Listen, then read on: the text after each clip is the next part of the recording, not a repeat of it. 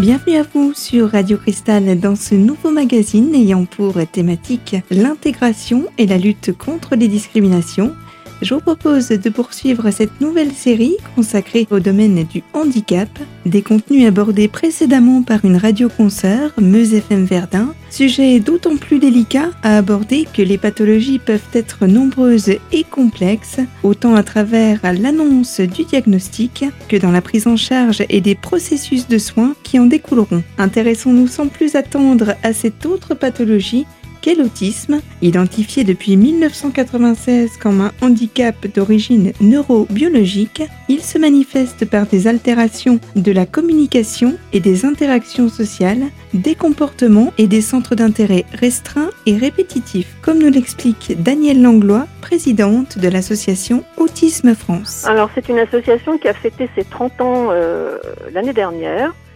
et euh, qui donc est né euh, il y a 30 ans du constat que dans l'autisme, euh, dans les pays occidentaux autres que la France, on faisait tout à fait autre chose que ce qu'il était en usage de faire il y a 30 ans, c'est-à-dire des interventions éducatives au service des personnes pour favoriser leurs apprentissages et leur autonomie. Et donc depuis 30 ans, ben, nous faisons toujours les mêmes demandes, un diagnostic précoce, une intervention précoce pour limiter les surhandicaps, le droit de vivre en milieu ordinaire avec euh, le soutien éducatif nécessaire, que ce soit pour la scolarisation ou l'emploi ou euh, la vie sociale euh, au sens large. Et nous demandons à ce que les formations initiales soient mises aux normes, ce qui n'est toujours pas le cas.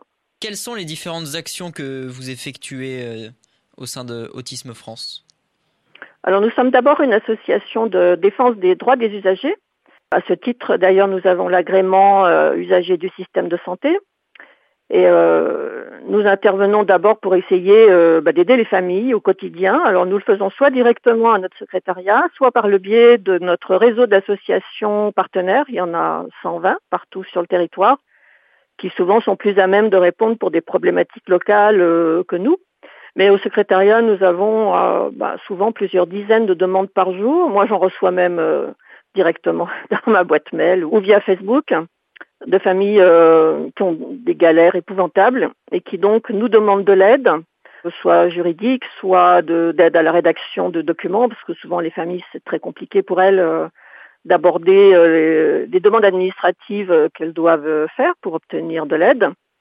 Et nous avons ouvert depuis 2014 un service de protection juridique pour aider les familles dans leurs contentieux éventuels auprès des maisons départementales des personnes handicapées ou à l'aide sociale à l'enfance. C'est un nouveau chantier dans lequel euh, la protection juridique euh, a été mise en œuvre et aussi pour euh, aider les familles à porter plainte contre l'État quand elles ont une notification pour un établissement ou service et que bah, il n'y a pas de réponse, car il n'y a pas d'établissement ou service existant. D'accord, très bien. vous organisez régulièrement des rencontres entre des membres de votre association? Alors, euh, moi, je me déplace assez régulièrement. Euh, nos associations sont, pour certaines, euh, fédérées en union régionale. Donc, c'est plus facile pour moi de les rencontrer au siège de l'union régionale. Donc, je me déplace autant que je peux hein, en région pour aller à la rencontre des associations partenaires. Parfois, nous les réunissons aussi à Paris. Nous les croisons le jour où nous faisons le congrès d'Autisme France tous les ans. Il y en a un, congrès scientifique. C'est aussi une occasion, euh, parce qu'elles ont un stand, des associations partenaires, c'est aussi une occasion de les rencontrer hein, et de discuter avec. Et sinon, nous avons un forum qui leur est dédié et donc nous pouvons euh, de cette façon en direct euh, discuter avec les associations partenaires, répondre à leurs demandes, leur fournir des documents. Elles peuvent aussi demander directement au secrétariat des brochures, par exemple. Hein, nous les leur donnons gratuitement, bien sûr, comme à tous ceux d'ailleurs qui en font la demande parce que c'est précieux d'avoir des outils d'information à diffuser. Hmm, très bien. Et euh, il me semble que vous avez également un site internet sur lequel on, peut aller. Il me semble que c'est euh, autisme. Oui, il y a beaucoup de documents. Alors c'est autisme.france.fr. Nous avons donc ce site internet, une adresse contact directe hein, sur le site internet euh, qui permet de solliciter directement Autisme France quand on a un souci. Il n'y a pas besoin d'être adhérent pour cela. Et puis nous avons aussi une page Facebook très regardée euh, qui permet de diffuser aussi des informations euh, aux adhérents, de recueillir éventuellement euh, leurs demandes. Voilà, nous sommes très présents de cette façon-là. nous avons deux groupes Facebook en dehors de notre page Facebook. qui nous permettent aussi d'entrer en contact avec euh, des familles concernées, des professionnels concernés, euh, des personnes directement concernées et euh, d'essayer de les aider. Moi, ce qui me frappe sur ces deux groupes Facebook, par exemple, que je gère, c'est la manière dont les familles sont profondément démunies. Elles se prennent souvent un diagnostic comme ça dans la figure. Et, et il n'y a rien, il pas d'accompagnement. Euh, voilà, et surtout, euh, il y a très peu de possibilités euh, d'intervention éducative pour les aider. Parfois, on donne un diagnostic, puis il n'y a rien derrière pour aider les familles à mettre en œuvre les interventions souhaitables. Parlons de l'autisme. Il me semble qu'il y a plusieurs formes qui existent. Est-ce que vous pouvez nous aider à, les distinguer? Il n'y a pas de substrat biologique identifié pour l'autisme. Alors, comme c'est un ensemble de signes, on parle de troubles et euh, en ce qui concerne l'autisme, on, parle de spectre euh, du trouble de l'autisme pour expliquer non pas qu'il y a plusieurs formes d'autisme, l'autisme c'est l'autisme, hein, mais qu'il y a plusieurs niveaux de sévérité et euh, qui demandent donc des formes d'aide très différentes.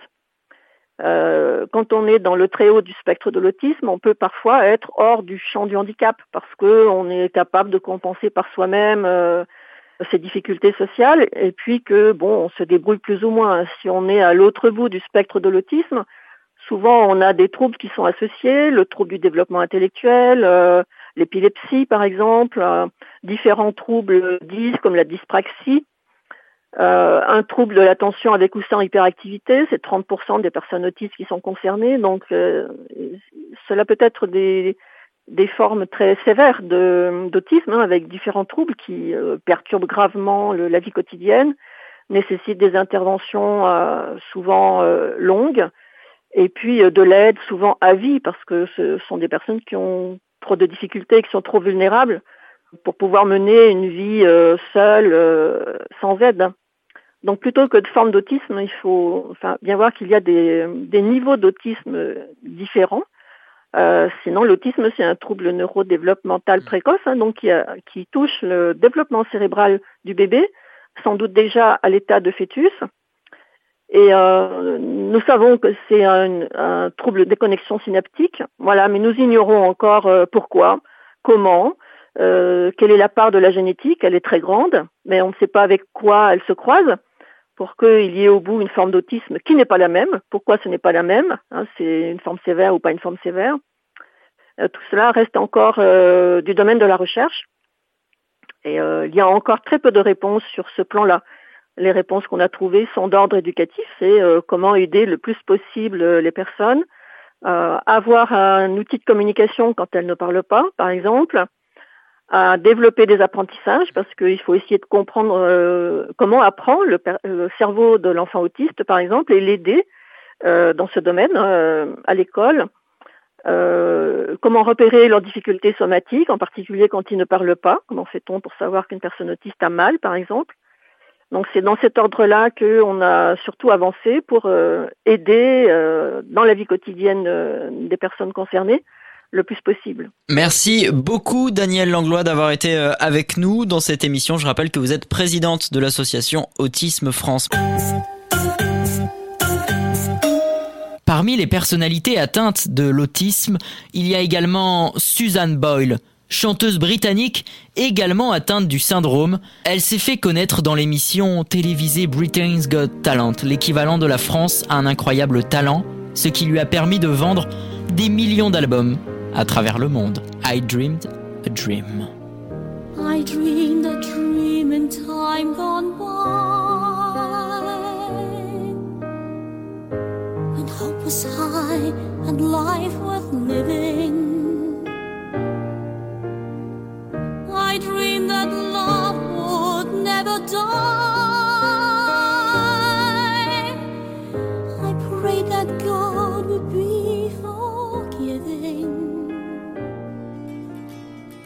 Voici donc les nombreux points sur lesquels se place l'association Autisme France, point relatif en partie à l'accompagnement spécifique proposé aux personnes atteintes de cette déficience.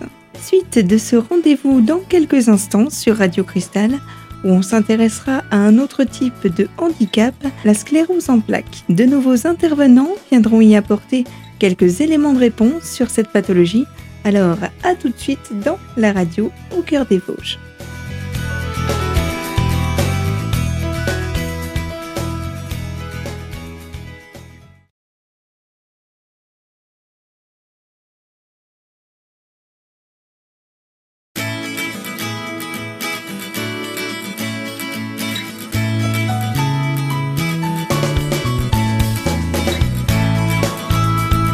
Retour sur les fréquences de votre radio locale, Radio Cristal. Si vous venez de nous rejoindre, nous parlons d'un sujet toujours d'actualité, le handicap, et plus particulièrement de l'un d'entre eux, la sclérose en plaques. Cette affection neurologique, bien que fréquente chez le jeune adulte, reste encore très méconnue et touche entre 5 et 7 000 personnes en France. Carole de Mulatier, directrice de l'UNICEP, l'Union de la lutte de la sclérose en plaques, nous apporte son éclairage sur le sujet. L'UNICEF en fait est une structure associative mais qui fonctionne en fédération, c'est-à-dire qu'elle est, composée d'associations euh, nationales comme euh, la Fondation ARCEP pour la recherche, l'AFCEP et APF France Handicap pour ce qui est de l'aide aux patients, l'aide au quotidien, l'aide sociale, l'aide juridique et d'associations régionales, donc des plus petites associations euh, qui jouent le rôle de proximité, de soutien au quotidien. Et comme ça, nous avons par exemple Loire-Sud,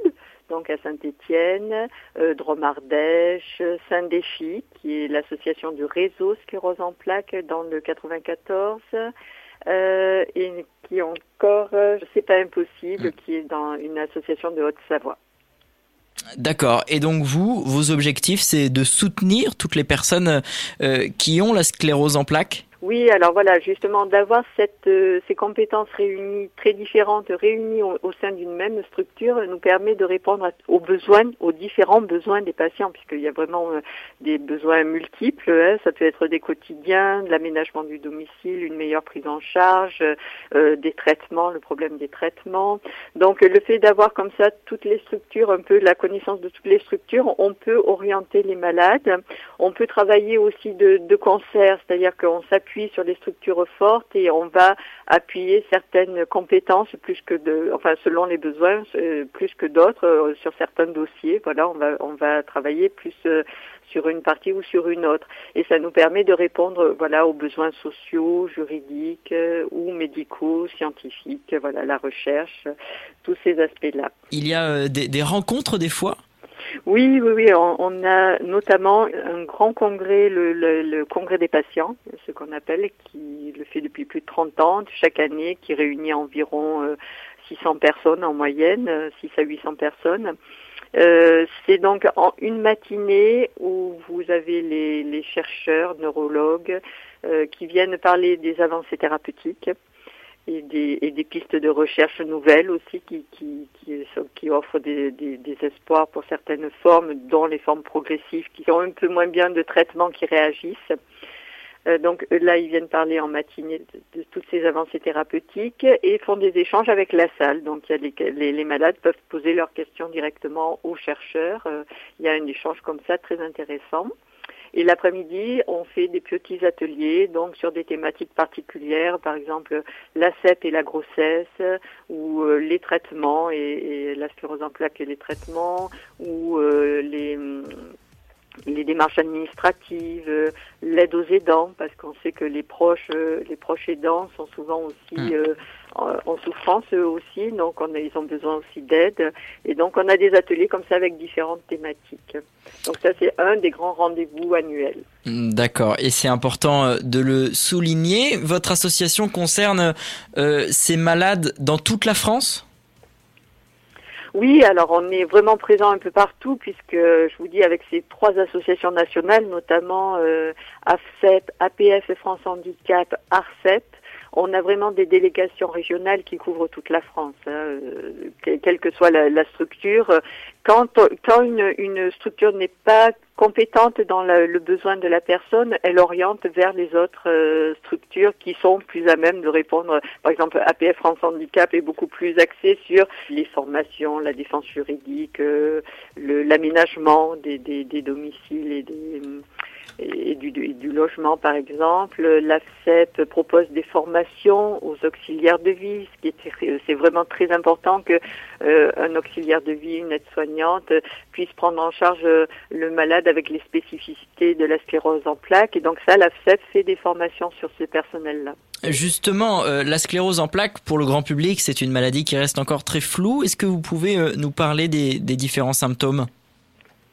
Oui, en fait, c'est une maladie neurologique, donc euh, qui touche le système nerveux central et la moelle épinière, c'est-à-dire qu'en fait, toutes les commandes du corps vont être altérées, enfin, risquent d'être altérées par euh, par la maladie. C'est une inflammation donc dans ces zones-là, et selon euh, le, le, le, circuit nerveux qui est touché, il va y avoir des troubles de la marche ou des troubles visuels, des troubles de la mémoire, une grande grande fatigue. Ça, c'est un des symptômes qui est mal compris parce que euh, souvent on dit bah, tout le monde est fatigué, mais là dans la sclérose en plaques c'est vraiment un défaut de, fonctionnement et de même que les jambes ne marchent pas, quand une personne souffre de fatigue, même si elle dort 12 heures, elle sera fatiguée de la même manière qu'avant. Donc ça c'est compliqué, mais c'est un symptôme qui fait partie de, cette maladie et autres troubles cognitifs donc aussi. Et il existe des traitements euh, actuellement pour lutter contre cette pathologie? Oui, oui, il y a des, vraiment des, des, avancées thérapeutiques euh, formidables dans, dans la sclérose en plaques. Par exemple, là, depuis 20 ans, on a une bonne dizaine de traitements qui répondent très très bien selon les donc selon les personnes et selon qui répond le mieux à tel ou tel traitement. On a un choix à proposer pour les formes rémitantes, en tout cas, c'est-à-dire pour ces formes à pousser, celles qui ont des inflammations et donc euh, à pousser. Les traitements de fond sont vraiment très très efficaces. Donc on a de moins en moins de handicaps lourds qui s'installent comme on pouvait l'avoir il y a 25 ans par exemple. Vous voyez, donc là, pour les jeunes qui ont cette maladie, on peut dire que quand même il y a vraiment des avancées mmh. euh, significatives et, et euh, qui peuvent rendre optimistes. Ce qui est un peu plus difficile, c'est les malades euh, atteints de sclérose en plaques de forme progressive, où là, malheureusement, les, traitements répondent moins bien, où il n'y a pas de traitement efficace contre cette euh, forme-là. Et dans tous les cas, en tout cas pour toutes les formes, euh, on n'a pas de traitement qui guérit la maladie. Hein. Donc on vit mieux avec les traitements, mais on ne guérit pas. On a toujours sa maladie chronique à vie. Entendu. Merci beaucoup, Carole de Mulatier. Euh, peut-être euh, on peut vous retrouver sur votre site internet oui, www.unicef.org. Et puis vous avez toutes les actualités du mois de mai, puisque c'est la journée mondiale, c'est le 30 hmm. mai. Donc on a toutes les, illuminations de nombreuses mairies en France. Et puis hmm. euh, le ruban géant qui sera à Nice cette année. Très bien, merci beaucoup à vous. Je rappelle que vous êtes directrice de euh, l'UNICEF, l'Union pour la lutte contre la sclérose en plaques. Merci. Merci à vous. Dominique Farrugia, célèbre réalisateur, acteur et producteur du cinéma français, il est devenu le producteur et dirigeant de la chaîne de télévision Comédie. Il a également fait partie du groupe d'humoristes Les Nuls. Voilà donc quelques informations relatives à la prise en charge, au suivi médicamenteux et médical proposé aux personnes atteintes de sclérose en plaques. Dans quelques secondes, dernier volet de ce rendez-vous sur Radio Cristal, nous poursuivrons cette découverte du monde du handicap où il sera abordé en compagnie d'intervenants spécialisés une nouvelle pathologie, l'ostéogenèse imparfaite. Un sujet à ne pas manquer tout de suite sur Radio Cristal.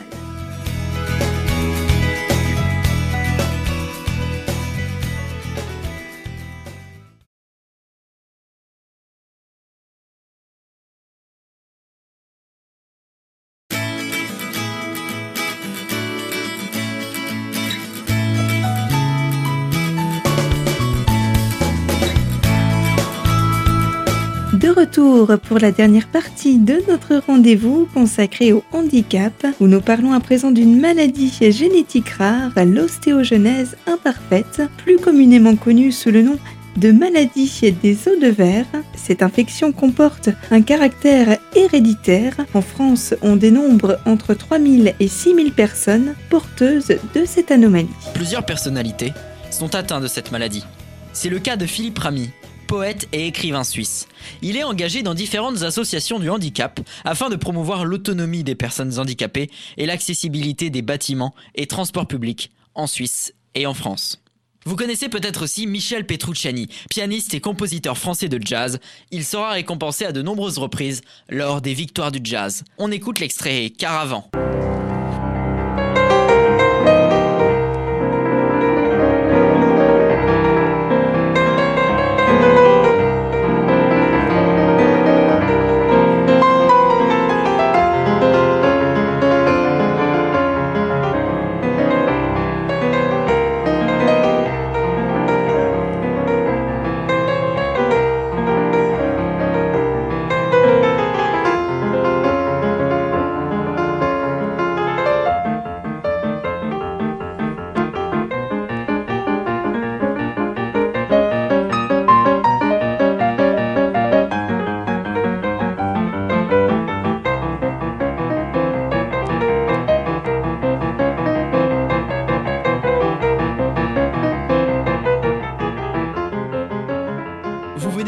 Michel Petrucciani.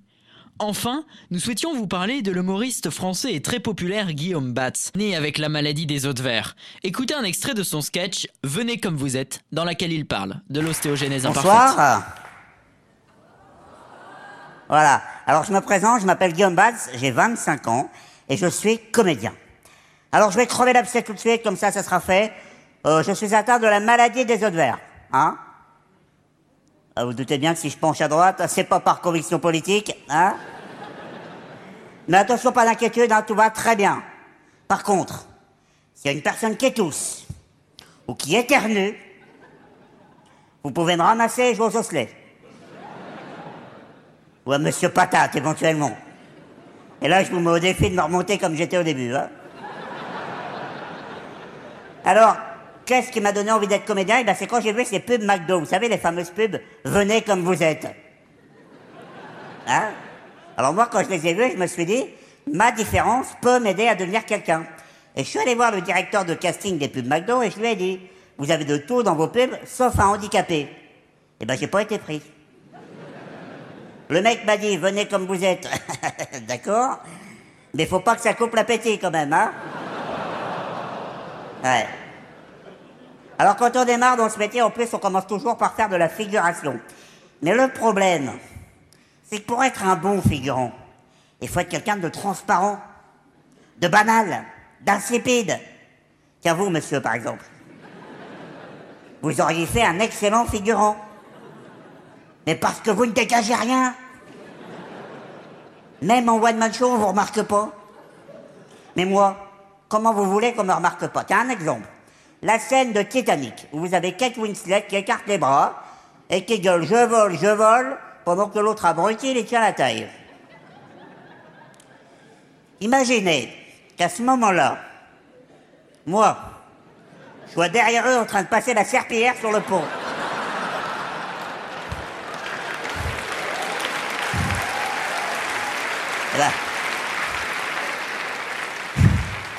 Eh ben, t'en as plus rien à brûler qu'elles sont en train de voler l'autre connasse, hein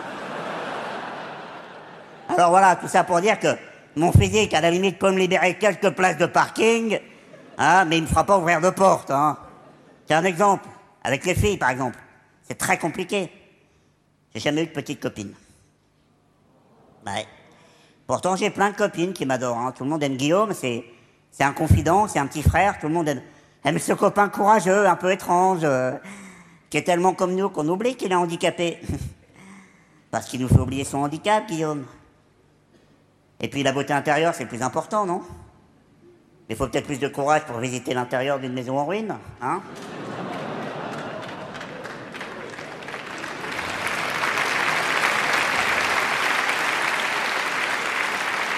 Mais...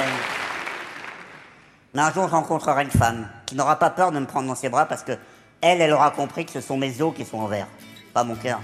Quelquefois, l'humour peut se révéler être une excellente thérapie pour surpasser le handicap, comme nous le démontre à l'instant Guillaume Batz, atteint lui-même de la pathologie des os de verre. Venez comme vous êtes, un sketch tout en vérité et transparence malgré cette facette humoristique, sans doute un moyen pour lui de mener une réflexion sur le regard et les préjugés que portent bien souvent la population vis-à-vis de ce syndrome et du handicap en général. Et c'est sur ce point que s'achève ce second rendez-vous de notre série consacrée au handicap. On se retrouve dès la semaine prochaine sur ces mêmes fréquences où nous découvrirons de nouvelles pathologies. Ce sera le cas notamment de la surdité et puis, on verra que d'autres moyens, comme le sport ou l'art pictoral, peut également devenir une arme positive pour surpasser le handicap. Tous ces sujets sont bien évidemment à ne pas manquer sur Radio Cristal. Et je vous rappelle que si vous souhaitez réentendre les autres thématiques de cette série, rendez-vous donc sur notre site internet radiocristal.org sous l'onglet podcast dans la rubrique L'invité. Prenez soin de vous et à très vite sur Radio Cristal.